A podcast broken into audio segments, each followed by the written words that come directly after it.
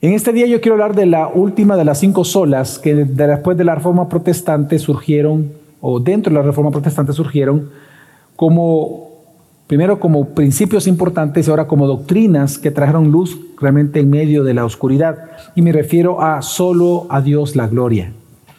La mayoría de los pensadores cristianos, y me refiero a los serios pensadores cristianos, reconocen que glorificar a Dios es el llamado más importante o esencial del ser humano. Es el llamado esencial.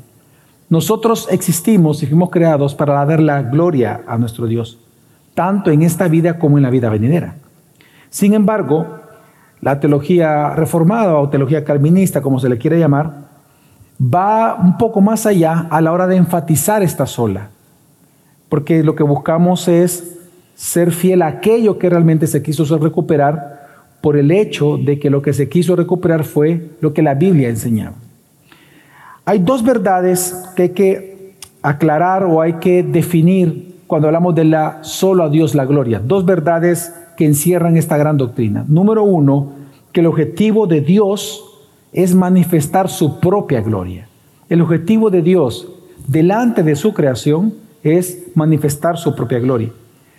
Dios manifiesta su propia gloria en todo lo que Él hace, y eso lo sabemos porque lo dice la Escritura. Él mismo dice que nos creó para gloria misma de su nombre, y, en todo, a lo largo de la Escritura encontramos de que Dios todo lo que hace es para glorificarse, para mostrar tanto su excelencia moral como su excelencia eh, eh, en su divinidad delante de sus criaturas. Y lo que busca Dios es evocar mediante esa manifestación de su gloria, evocar de, la, eh, de su creación de las criaturas alabanza a esta belleza y a este beneficio que Dios les otorga por gracia. Así que la gloria de Dios, lo que encontramos nosotros en Escritura, es aquello que lo hace glorioso delante de los ángeles y delante de los seres humanos, aquello que lo hace a Dios especial y único delante de nuestros ojos. Así es como nosotros comenzamos a ver o a definir lo que es la gloria de Dios en la misma escritura. Sin embargo, hay dos vocablos importantes para entender qué es la gloria de Dios, porque sin esto no podemos entender cómo nosotros le damos la gloria a Él. La palabra gloria en hebreo es una palabra kabod que proviene de una raíz que significa peso. Es decir, que por ejemplo, el valor en aquel momento de, una moneda era el peso, no es como ahora, que ahora es un valor numérico, tiene un valor eh, de una reserva que se tiene supuestamente que le da valor o responde al valor de la moneda o al papel. antes no era así. Hoy es así. Antes el valor de la moneda era el peso que tenía. De ahí viene entonces en hebreo la palabra gloria. La palabra gloria significa tener peso o tener valía. ¿Cuánto pesa Dios, por ejemplo, en tu corazón? ¿Cuánto pesa Dios en un sermón? ¿Cuánto pesa Dios dentro de un matrimonio? Esa es la gloria que Dios tiene en ese lugar. Entonces, el peso de Dios, que es algo inestimable para nosotros obviamente, es un término en griego que describe perfectamente lo que es la gloria de Dios. Es el peso de Dios por el ser Dios. Ahora bien, eso es en hebreo. Pero en griego, la palabra es doxa. Y es una palabra muy peculiar porque originalmente significaba opinión. Ese es el significado más importante original de la palabra doxa o gloria, es opinión. Esta palabra se refiere a que es al valor o la valía para nosotros, en nuestra opinión, que asignamos a alguien o algo. Así que la gloria de Dios como sustantivo, ocupando la palabra en griego, lo que significa la gloria de Dios es que se refiere a la fama de Dios a la opinión que el mundo tenga de Dios, a la opinión que Dios merece de su creación. De ahí viene que, obviamente, la gloria es la fama que Dios posee. Eso es en griego. Ahora, para ver la diferencia, si nos damos cuenta, en el concepto hebreo, la gloria de Dios como un sustantivo está hablando de algo que es inherente en Dios. Mientras que en griego estamos hablando de la respuesta de los agentes morales que Dios mismo ha creado, la respuesta que damos nosotros, es decir, nuestra opinión acerca de ese gran peso que Dios tiene en la creación. Así que son dos conceptos de la misma gloria, pero vista de manera diferente. Para los hebreos, una vez más, la idea era hablar de lo, de, del peso inherente en Dios, su valor o su valía intrínseca que tiene como Dios. Y en griego es la respuesta de nosotros, los seres inteligentes y morales, al valor o la valía que Dios mostraba a través de la manifestación de su palabra o de sus obras. Así que lo que nosotros encontramos a nivel bíblico, en general, hermanos, es que ambos testamentos, la palabra gloria lo que significa entonces es la exhibición de la excelencia y la dignidad de alabanza, es decir, la gloria mostrada, así como de la respuesta de la creación ante esa majestad que Dios muestra todo el tiempo en nosotros. Dios lo manifiesta tanto a través de sus obras como a través de su palabra, cuán glorioso es Él. La respuesta que Él recibe de parte de su creación también se le llama gloria. Uno es un concepto hebreo, el otro es un concepto griego. Ahora, entonces, para ir entonces definiendo qué es la gloria de Dios. La gloria de Dios, hermanos, es la belleza de sus perfecciones, de sus múltiples perfecciones. Esa es la belleza de Dios que posee en sí mismo. Así como también a la vez es el impresionante resplandor que emana de esas perfecciones. Dios tiene peso en el sentido de que solo Él es Dios. Aquí nadie es Dios, Dios es Dios. Él tiene valía y peso por sí mismo. Pero Él manifiesta eso.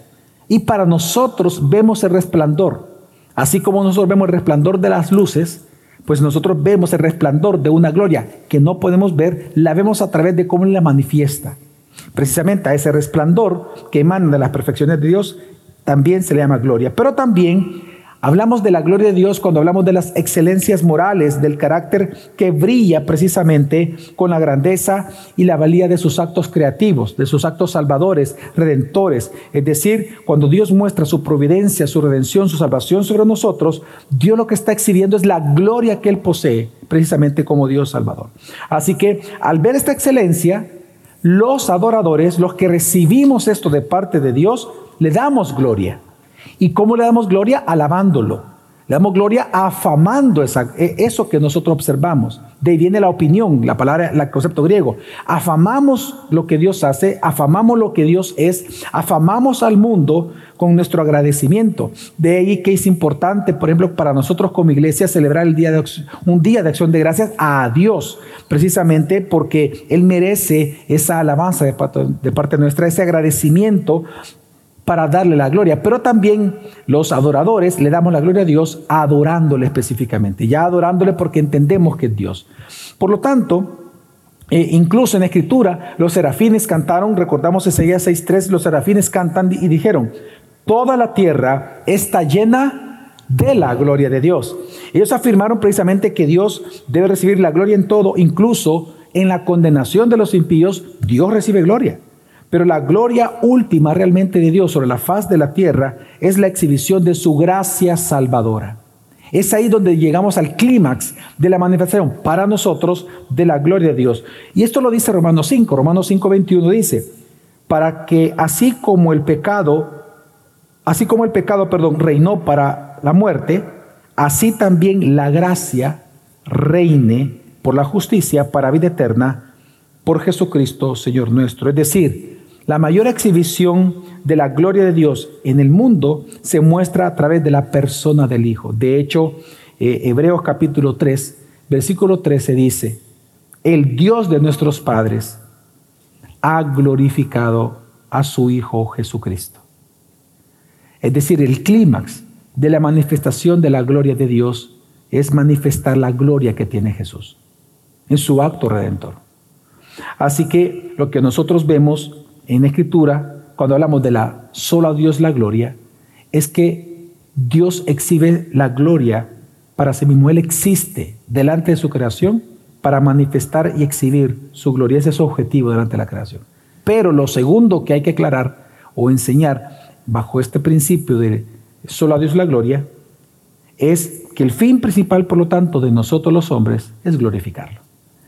Realmente nosotros eh, se supone que todos los cristianos, en todo lo que hacemos, ya sea de palabra, ya sea de obra, el hombre siempre debe de buscar darle la gloria a Dios como creador, pero también como redentor. De hecho, cuando leemos Romanos, dice la Escritura que la razón por la cual Dios entregó a la humanidad a sus propios pensamientos, a sus propios deseos perversos, dice, a un corazón entenebrecido, a una mente depravada, es precisamente que cambiaron su gloria. Es que no dice, no le dieron la gloria a Dios como de Dios, sino que cambiaron la gloria de Dios por imagen de hombre corruptible, de aves, cuadrúpedos y reptiles. Precisamente, ¿por qué? Porque Dios nos entrega como juicio a la humanidad eso, porque el fin de la humanidad es darle la gloria, es reconocerlo a Él y afamar su nombre, es generar esa opinión a nivel mundial de quién es Dios. Por lo tanto, Calvido, por ejemplo, encarnó esta verdad en sus escritos, en su vida, así como también en su muerte. No sé si usted conocía esto, pero Calvino enfermó muchísimo antes de morir. Él fue un hombre muy enfermizo antes de morir. Y precisamente sus amigos, eh, ante la devastación, que así le podemos llamar una devastación de su cuerpo por las enfermedades que él sufría, sus amigos le dijeron, hey, mira, ya deja de trabajar, o sea, descansa, te estás muriendo. Y entonces Calvino, en su carácter tan conocido como lo, como lo sabemos por, los, por las, todas las biografías que se han escrito y en general por todos los libros que otros han escrito acerca de él, Calvino respondió ¿qué? yo descansar, dice, ¿qué? ¿Me encontraría mi Señor ocioso? Le dice. Y era, un típico, era típico de un hombre así, y él entonces termina diciendo, mi corazón te ofrezco a ti, Señor, pronta y sinceramente. Calvino decidió vivir hasta su último suspiro para el Señor, a pesar de que estaba enfermo. ¿Por qué? Porque uno de los conceptos que tenemos nosotros los, los calvinistas, los reformados, es que tenemos que dedicar nuestras vidas para la gloria de Dios precisamente. Es decir, yo tengo que dedicar mi vida para que Dios tenga el suficiente y meritorio, y meritorio peso en mis hijos. Que Él tenga el peso debido en mi esposa, y para eso yo tengo que generar una opinión correcta de Dios delante de mis hijos y delante de mi esposa. Mi esposa igual. Ella tiene que dar la gloria a Dios. Es decir, que donde ella ande, ella generar en mí el suficiente peso en mi corazón acerca de Dios. Y ella tiene que generar como eh, mamá en, en mis hijos, mientras les enseña, el suficiente peso que Dios tiene en sí mismo. Y esto mediante las opiniones que nosotros damos. Entonces esa es la misión de nosotros los cristianos, precisamente glorificar a Dios desde nuestra vida y desde nuestro corazón. De hecho, el catecismo de Heidelberg afirma tan bellamente diciendo que el único consuelo en la vida y en la muerte es que permanezcamos fieles a nuestro Salvador Jesucristo. Y esa es la misión de nosotros los cristianos es darle la gloria a Dios a través de nuestras palabras, a través de nuestros actos de obediencia a la misma escritura, delante de las personas. No avergonzarnos de Cristo, no avergonzarnos del Evangelio. Y ahí donde Dios recibe la gloria.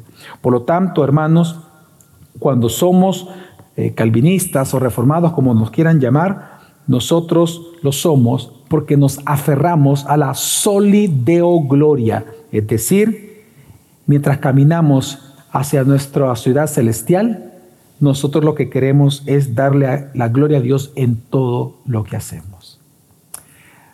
Vamos entonces a orar en este momento. Señor, te damos gracias por ayudarnos a comprender esta hermosa doctrina, principio, pero más que hermosa, Señor, tan necesaria y sustancial para nosotros, esencial para nosotros, por cuanto para eso fuimos creados, Señor. Permítenos siempre darte la gloria a ti. En el nombre de Jesús oramos. Amén. Bueno, eh, yo tengo varias preguntas eh, para que simplemente platiquemos eh, aquí entre nosotros y, y, lo primero es lo siguiente. Cuando nosotros nos vamos a nivel de las, de las religiones que hay en el mundo y de, los, y de las diferentes filosofías, entendemos que las ideas tienen consecuencias, como decía Arcis Sproul. El, catolicismo define la gloria de Dios eh, como, una, como un resplandor que Dios tiene y ellos piensan que la gloria de Dios es mediada a través de los santos, por ejemplo, las, los santos, las, las figuras de los santos y María, por ejemplo, y ellos piensan que la gloria se tiene mediadores, que son personas ya muertas y, y, a los cuales llaman santos. Pero también, por ejemplo, por otro lado, en el caso de, eh, de los pentecostales, que son católicos, ahora veamos los pentecostales dentro del cristianismo evangélico. Los pentecostales piensan que la gloria de Dios es la manifestación de milagros, Ellos se van por la parte mística, ellos se van por eh, eh, aquello que, que es hasta esotérico en ciertos momentos. Entonces, la pregunta es, ¿de qué manera la visión reformada, calvinista, de la solideo gloria eh, es distinta o es distintiva o se distingue de estos conceptos que incluso otras religiones pudieran tener? Es bien, es bien importante esa pregunta porque lo que pasa es que algo que caracteriza a la teología reformada en, este, en esta doctrina es que realmente está centrada en Dios. O sea que es completamente teocéntrica, centrada en Dios, dirigida hacia Dios, enfocada en Dios, no en las cosas que Dios puede hacer hacia nosotros, para nosotros, o en las emociones que podemos experimentar, sino que en Dios mismo, porque Él, Él es glorioso. busca entonces, por lo tanto, conocer a Dios. Pero yo creo que otra característica juntamente con esto, que es centrada en Dios, pero también está fundamentada en la revelación de Dios hacia nosotros por medio de la Escritura. Entonces, ahí vemos de que comienza con, con Dios, quién es Dios, pero se va después a cómo Dios se ha dado a conocer a nosotros. Pero por último, pienso yo que otra característica y que se mencionaba, lo mencionaba usted hace un momento, es que su clima está en Cristo. Y queda a través de Cristo entonces que podemos conocer esa gloria de Dios nosotros. Podemos ver la escritura, por medio de la escritura vemos a Cristo y así conocemos a Dios. También fíjate de que, eh, siguiendo con lo que dice el pastor David, que de manera simple podríamos decir que los reformadores lo que hicieron fue adherirse a la palabra de Dios. Totalmente. Volver a las escrituras.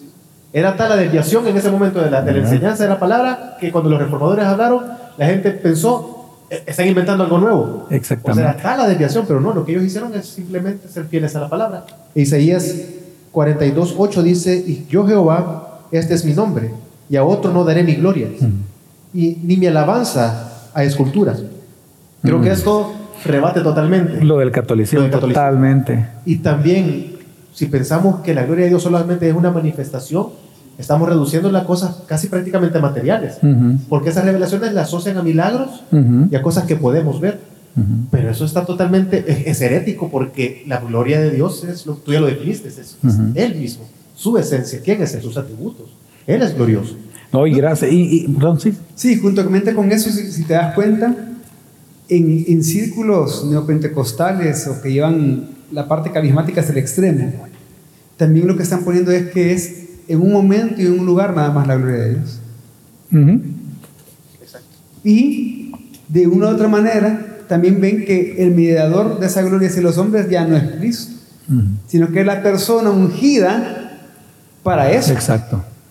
O sea que ya no es, no es Cristo el mediador. No es centrada en Dios, no es fundamental en las escrituras, no es Cristo el mediador. De hecho, eso pasa también con las reinas hinduistas.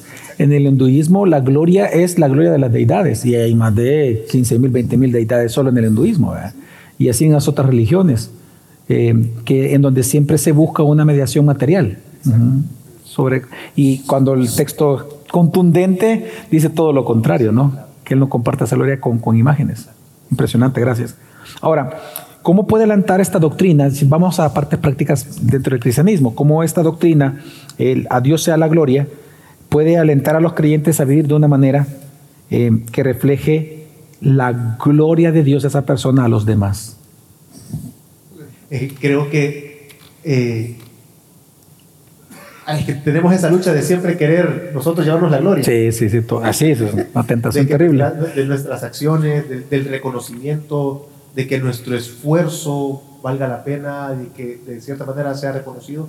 Y lo vemos en diferentes áreas de nuestra vida, tanto en el ministerio, en el trabajo, donde sea. Entonces creo que cuando entendemos que solo Dios sea la gloria y que todo lo creado Dios para su gloria, de que Dios nos creó, tú decías, para su gloria, mientras no entendemos esa verdad, creo que comenzamos a ser alentados a que, y a descansar. Porque ¿qué es lo que pasa cuando las personas comenzamos a buscar nuestra gloria? Nuestra gloria. No encontramos saciedad. Nuestro trabajo resulta ser de que mm. nunca es suficiente. Porque probablemente nunca llega a ser reconocido por todos de la misma manera. Y no todos le van a dar el mismo valor. Cuando compartimos o hacemos algo, mira lo que hice, para uno fue un gran esfuerzo, pero tal vez para otra persona, como no le, no le costó, ah, qué bueno. Y entonces, ¿por qué me lo contás? No, quería compartirlo. y uno no tiene ese reconocimiento. Entonces uno puede entrar en frustración. Pero cuando uno entiende que no, las cosas, Dios me creó para su gloria, yo descanso, yo debo de entregarme en ese esfuerzo.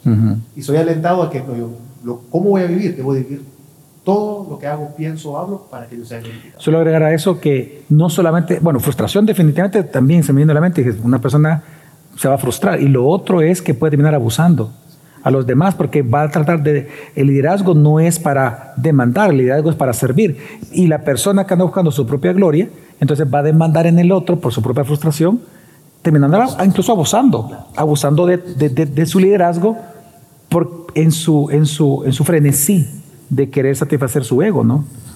No, y también, y vi- a mí me encanta la, la, la- la primera pregunta y respuesta del Catecismo Corto de Westminster. de ¿Cuál es el fin principal del hombre? Sí, claro. El fin principal del hombre es glorificar a Dios, pero este glorificar a. Dios no es como algo cargoso, Ujú. no es como una lista de cosas que tienes que hacer porque si no te va a ir mal en la vida, no, es glorificar a Dios y disfrutar de Él para siempre. Mm. Y es que yo pienso también que esto es una diferencia entre el cristianismo bíblico con las religiones del mundo, porque en las religiones del mundo se te anima a, a- a dar culto a una deidad pero de una manera siempre por obras. Ujú.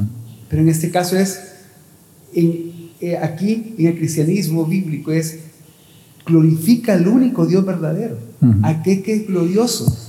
Pero lo sorprendente es, y disfruta. Se nos da por gracia eh, el disfrutar de Él mientras lo estamos haciendo, mientras más lo glorificamos, más lo conocemos, más disfrutamos de Él, más nos llenamos de Él. Y eso a evidenciar en cada cosa que hagamos en nuestra vida diaria. Y, y bien particular porque la, la, la frase Sol y Deo Gloria fue popularizada no por teólogos, sino por músicos que firmaban sus partituras con SDG al final, Sí. Sol y Deo Gloria, por, por Bach y por Händel.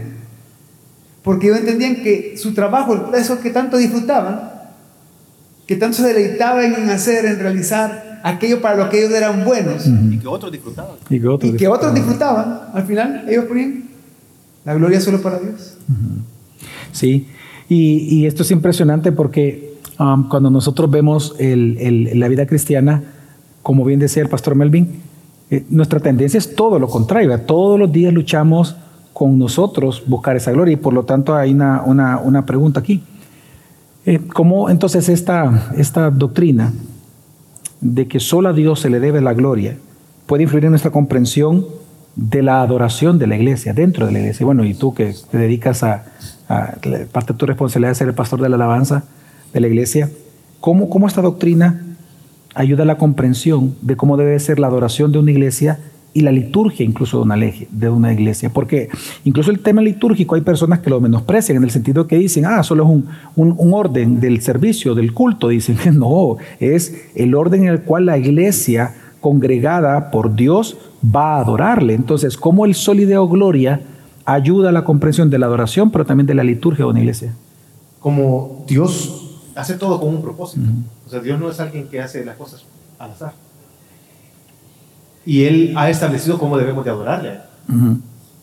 Entonces, nosotros entendemos que Dios es glorioso y hace todas las cosas para Él, para su propia gloria. Ese Dios perfecto ha tenido el bien de dejarnos adorarle y aceptar esa adoración, pero a partir de un estándar Ujú. que está en la palabra de Dios, hablando comunitariamente Ujú. en la iglesia.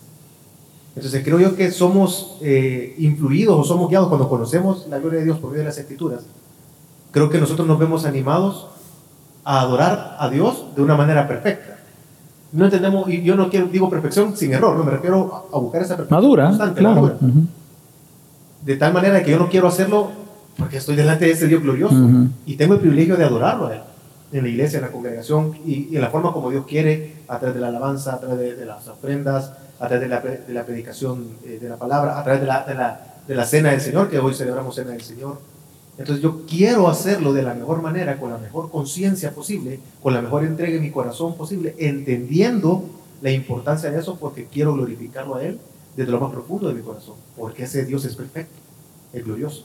Sí, hay un ejemplo que quiero dar aquí, con lo que estás mencionando, un, un ejemplo bien sencillo. En, nuestra- en nuestros hogares, siempre nosotros, eh, eh, los latinos, tenemos bastante diminutivos para, para referirnos cariñosamente con la persona que amamos, ¿verdad? Hay matrimonios que se llaman gordito, gordita, lo que sea, bebé, todo. Entonces, eh, imagínate que, suponete que, que, eh, por acuerdo, ¿verdad? El esposo la esposa eh, han dicho que se van a decir, este, bebé, toma lo del bebé. ¿Cómo se sentiría la contraparte si en vez de decirle bebé le decís otra cosa? Y vasito de leche, vení para acá, o, ¿verdad? O espinilla, vení para acá, o, ¿verdad? Eh, eh, O le, dice, o le dice bebé a otra persona. o le dice bebé a otra persona. Es decir, Dios ya estableció en la Biblia cómo Él quiere ser llamado, cómo Él quiere ser adorado, cómo Él quiere ser alabado. Entonces, yo creo que aquí eh, es muy oportuno hablar del principio de el, principio de, la, eh, del regulador de la adoración. El principio regulador de la adoración nos enseña a nosotros de que eh, nos enseña que Dios ha demandado, ha dicho cómo Él quiere ser adorado. Y es bien simple entenderlo. Ahora, aceptarlo para algunos no es tan fácil, pero entenderlo es, es fácil el, el principio. Dice, el principio lo que dice es, todo lo que Dios ha prohibido en la Biblia respecto a la adoración comunitaria hacia Dios, todo lo que está prohibido en la Biblia está prohibido hacer en la iglesia. Y todo lo que Dios no prohíbe en la Biblia también está prohibido.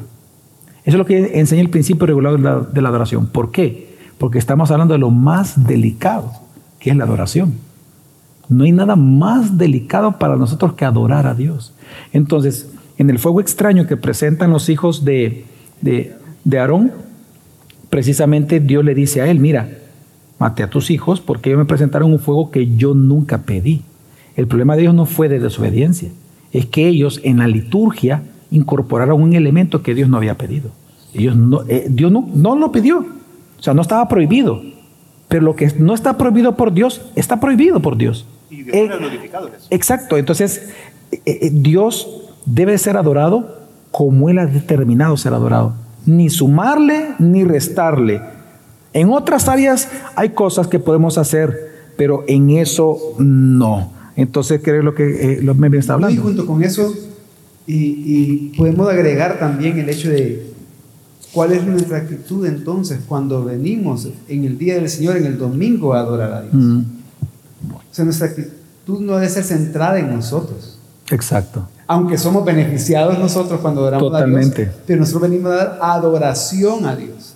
Nuestras alabanzas no son para hacerme sentir bien a mí, las alabanzas son para que yo con conciencia esté adorando a Dios a través de mi canto con palabras específicas que lo glorifiquen y lo exaltan a Él, no a mí. Glorifiquen y exaltan quién es Él y su obra. Entonces, la lectura de la palabra, sea un texto corto, sea un texto largo, es para adorar a Dios. El poder tener comunión alrededor de la palabra y el escucharla activamente es para adorar a Dios. Pero en todo eso también nosotros somos beneficiados. El ofrendar, etc. Entonces vemos que la liturgia debe de ser centrada en Dios. Y, y junto con eso también yo pienso que es importante de que como cristianos, que siempre buscamos estarnos reformando, y tengamos entonces una idea bíblica del día del Señor, del día domingo, Ujú. de que no lo veamos como cualquier otro día, aunque sabemos que en Cristo se cumple que Él es el reposo de Dios, ¿verdad?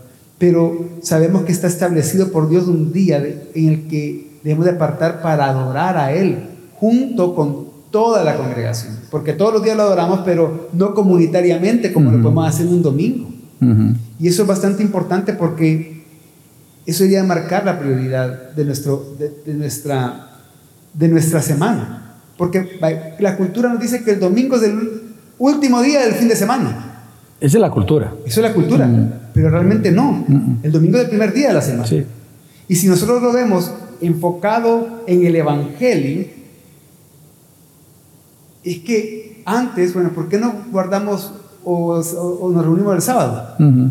Ah, porque si nosotros vemos en el antiguo pacto, era primero haces tus obras y después descansa.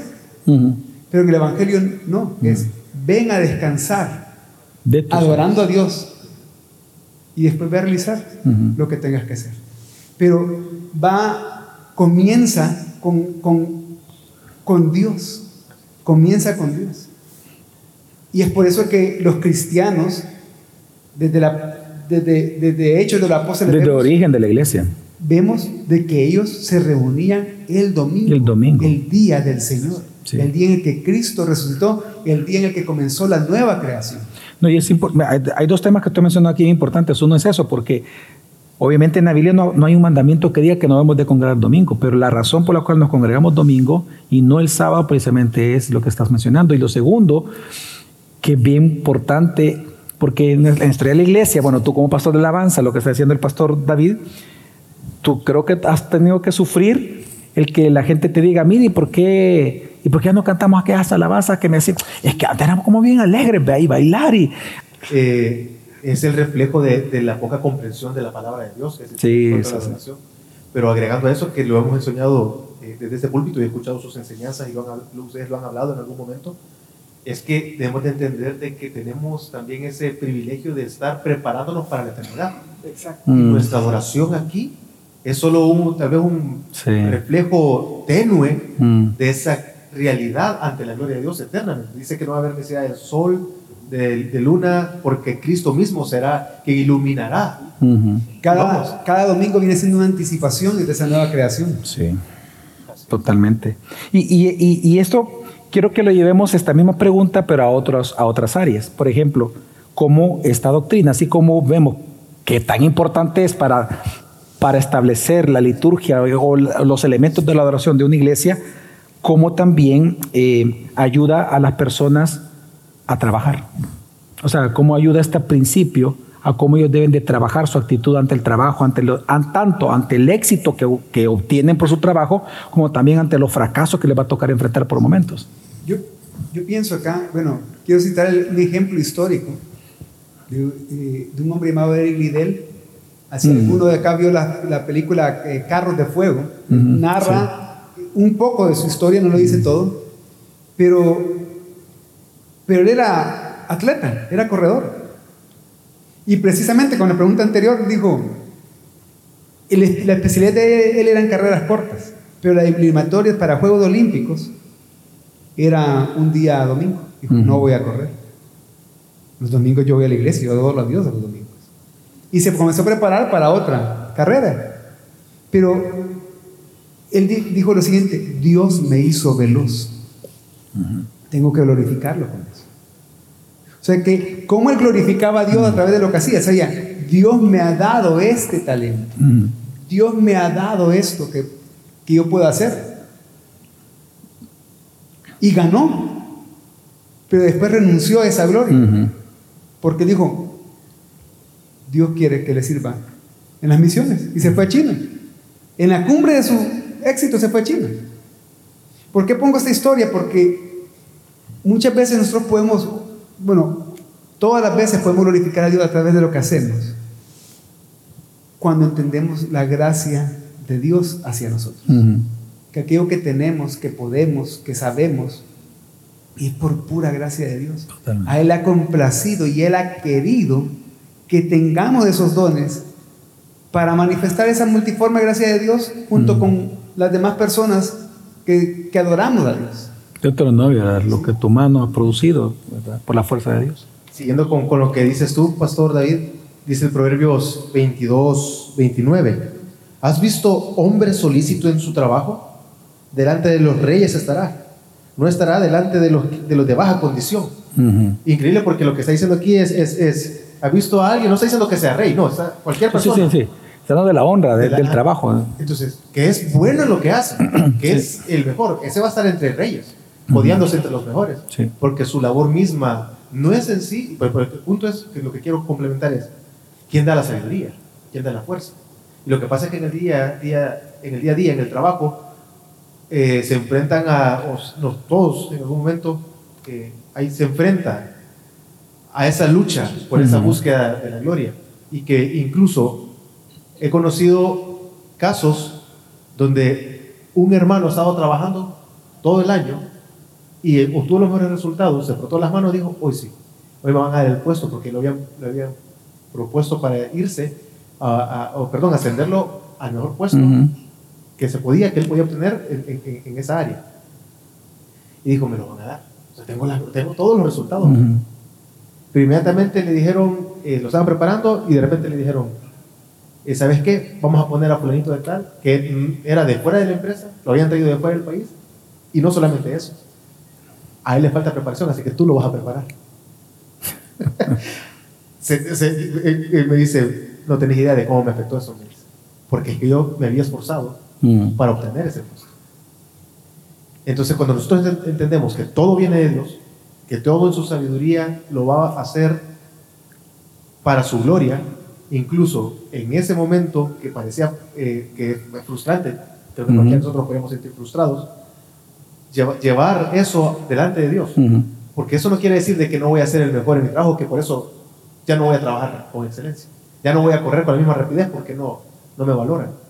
Sino que siempre buscando la excelencia porque es para Dios, porque entiendo que Sí. es para Dios. Hay, lo que tanto tú mencionaste con la historia del, del líder y, y tú con el proverbio y lo que estás mencionando me hizo también recordar otro caso que ustedes conocen, ya les he contado, que es de Chick-fil-A. Hay unas hamburguesas a mí me encantan de pollo en Estados Unidos que es Chick-fil-A.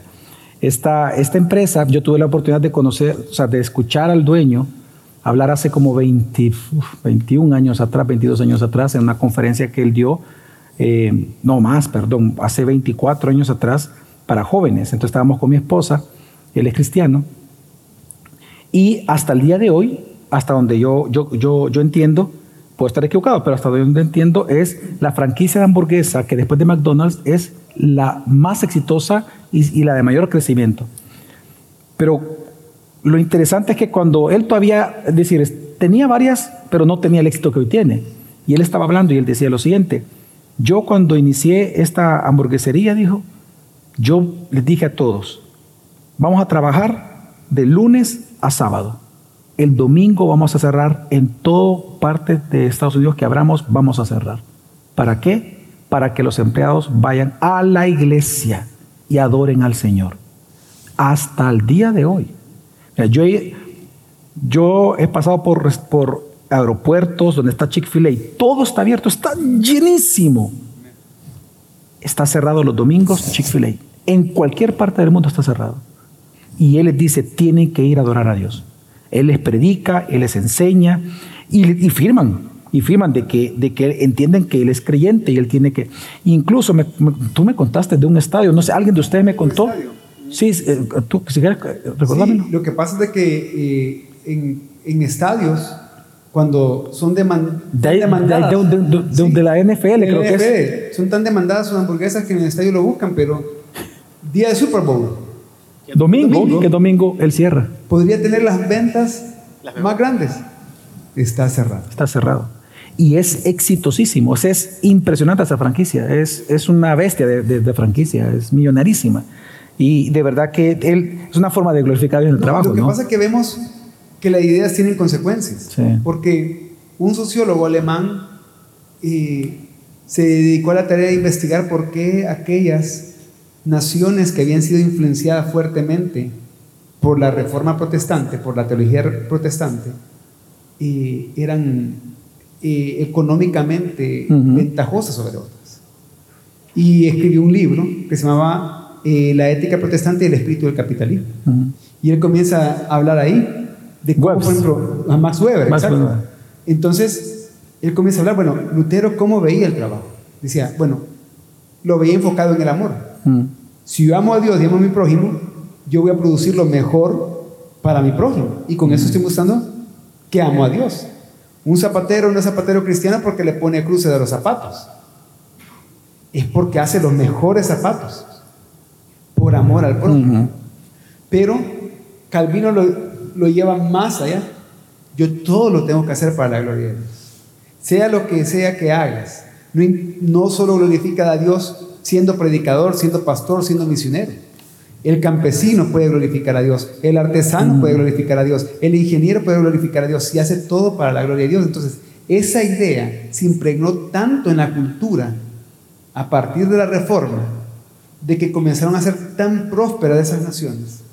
Eh, de hecho, eh, eh, comenzaron el auge de muchas financieras, de muchos bancos, que hicieron ricos esos países, pero porque ellos estaban persiguiendo la gloria de Dios. Sí. Y lo mismo pasó con la educación. Manfred S. Benson en su libro de eh, La tradición intelectual cristiana, eh, me lo recordaste ahorita que estabas hablando, él, él llega a decir esto. Yo, cuando yo lo leí y cuando me, pareció tan impactante que me metí a la página web para, corroborar lo que él estaba diciendo. Y él dice en su libro de que en las naciones donde la reforma llegó en Europa y se establecieron las instituciones educativas que todas rezaban que la educación debe darle la gloria a Dios en la educación de los estudiantes, hasta el día de hoy, en, este libro que saca Estados Unidos acerca de las 500 mejores universidades que hay en todo el mundo, ese libro, las 500 universidades mejores que hay en el mundo, solo están ubicadas en países donde estuvo la reforma. Y los países donde existió la contrarreforma católica, no hay una sola universidad hasta el día de hoy que esté dentro de las mejores universidades del mundo. ¿Por qué? Porque claramente la educación destinada a la gloria de Dios va a ser infinitamente muy superior que la educación secular de este século, de este siglo, que no pretende glorificar a Dios. Es impresionante la herencia de la reforma y de este principio sólido de gloria, incluso también en la educación. Y ahora, pero también, eh, Pastor Melvin, ¿cómo, ¿cómo esta doctrina puede traer consuelo o cómo puede ayudar a aquellos que están enfermos, a aquellos que, que están lidiando con, con situaciones difíciles de muerte o que están envejeciendo, eh, eh, tal vez solos? Es decir, en el momento de prueba, en el momento de dolor, ¿cómo esta doctrina sólida o gloria puede ser beneficiosa para alguien? Yo creo que tal vez empiezo con, los, con uno, mientras tú definías la doctrina, tú mencionabas el ejemplo de. Calvino, el, el tema de salud de él. Mm, Yo creo que es porque tenía un entendimiento claro de la palabra y de su función y lo que Dios le había entregado a él, mm, que todo lo que tenía que hacer era para la gloria de Dios. Y se me viene a la mente Romanos que dice que todas las cosas ayudan para bien a aquellos que aman a Dios. Dios utiliza incluso el dolor, el sufrimiento para ser glorificado. Lo que pasa es que nosotros realmente no lo podemos ver y en el momento del dolor es, es sumamente difícil. Pero como Job también decía, voy a recibir solo lo bueno de Dios, no voy a recibir lo malo. Es decir, no vamos a estar dispuestos a sufrir por aquello que, que va a glorificar a Dios. También hay otro hermano nuestro, eh, eh, eh, Spurgeon, que él dejaba de predicar por semanas porque él padecía de depresión, y lo que hoy Sí. podría ser depresión clínica. Y, y cualquiera podría decir, "Si era un pastor, Predicador. predicador. Pero realmente él, él pasaba postrado en cama y él, y, él, y él escribió acerca de eso, de que para él era difícil. Pero él incluso llegó a decir, esto es lo que Dios utiliza para formar, para, o sea, para formar su carácter y para mantenerlo orientado y bien enfocado en él. Y él sufría, porque él decía que, me pongo a pensar, era tal el punto que dejaba de predicar por semanas. Pero al, al poco tiempo él se daba cuenta que tenía que volver. Él luchaba en contra de eso, pero ¿por qué? Porque entendía que todas las cosas en su vida realmente eran para que Dios fuera glorificado. Cuando llegamos a esa comprensión, incluso en el dolor más profundo, eh, aunque no va a dejar de dolor, porque no podemos evitar los dolores, el sufrimiento, la muerte, las enfermedades, no las podemos evitar, pero creo que si somos conscientes de que incluso eso Dios va, lo va a usar para su gloria, y el ejemplo es, Ujú. estamos utilizando dos ejemplos de dos hermanos nuestros de hace siglos atrás que nos ministran y nos impulsan a nosotros a seguir adelante. Ujú. Sí, lo que pasa es que también cuando entendemos, en medio del dolor y del sufrimiento, aunque a veces no es fácil entenderlo, es que hay un propósito mayor y que es bueno, Ujú. Que Dios tiene con eso. Y cuando vamos a la escritura, como dije al principio, nos centramos en Dios a través de su revelación y vemos a Cristo, nosotros vemos que en la escritura se nos enseña que el plan de Dios que hizo desde la fundación del mundo es su gloria eterna, a través del Hijo. Pero ¿cuál es el clímax de ese plan? El sufrimiento del Hijo. Es el sufrimiento del Hijo.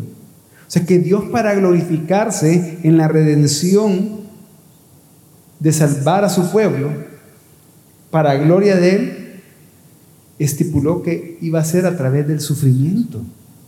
Entonces cuando yo veo eso, que veo que el camino del Hijo a la gloria del Hijo, fue a través de la cruz,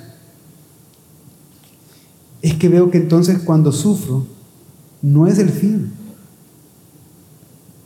¿Por qué? Porque me es necesario entrar al reino de Dios a través de muchas tribulaciones, dice la Escritura. Mm. ¿Pero por qué? Porque sigo los caminos del rey. Porque sigo los caminos del rey. Que a través de tribulación, a través de sufrimiento, Él llegó a la gloria. Como dice Filipenses 2 del 5 al 11. ¿verdad? Entonces, el estar consciente de eso, veo, bueno, si estoy siguiendo las pisadas de Cristo, Dios se va a glorificar en mi sufrimiento. Yo lo que observo también es que Dios tiene múltiples maneras de que se puede glorificar en una enfermedad. Puede sanarlo, puede, eh, y si muere, aún la misma fe de la persona mostrada en tiempos de sufrimiento le da gloria a él, porque recordemos la definición de gloria. No solamente es el peso que Dios tiene por ser Dios, sino que tiene que ver con la fama que él obtiene de sus obras.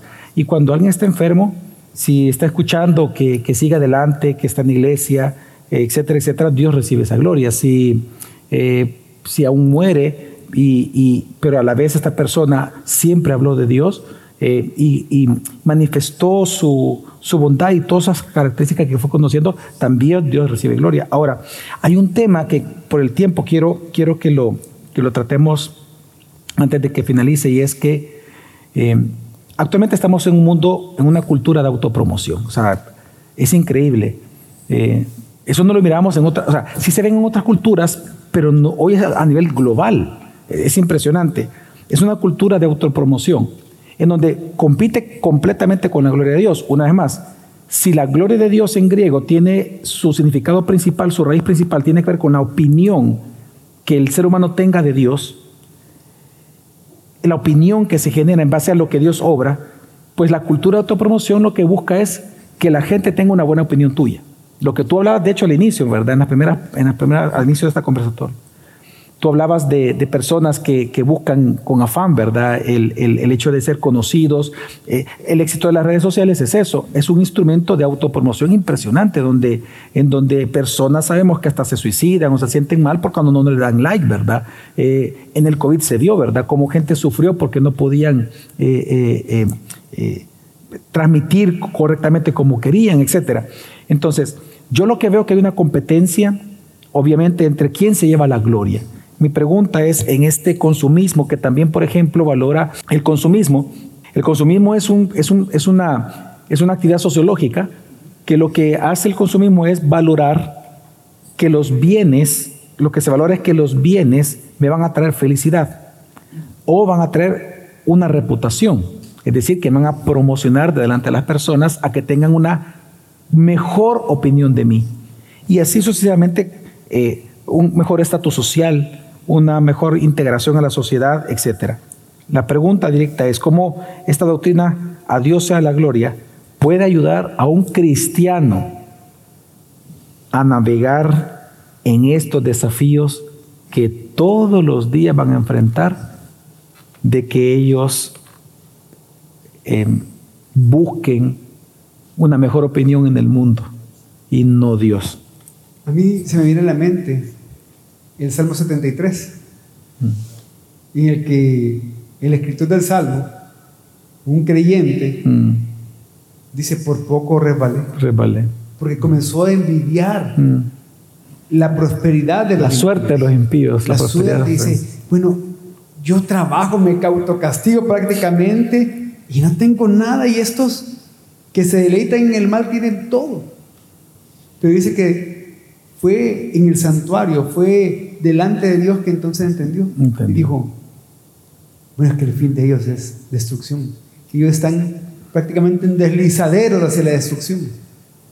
Es como aquellos que tienen mi edad o más de mi edad. ¿Se recordarán acá el deslizadero de la Plaza Alegre? ¿El qué? El deslizadero, el tobogán Ah, de la sí, Plaza sí. Alegre.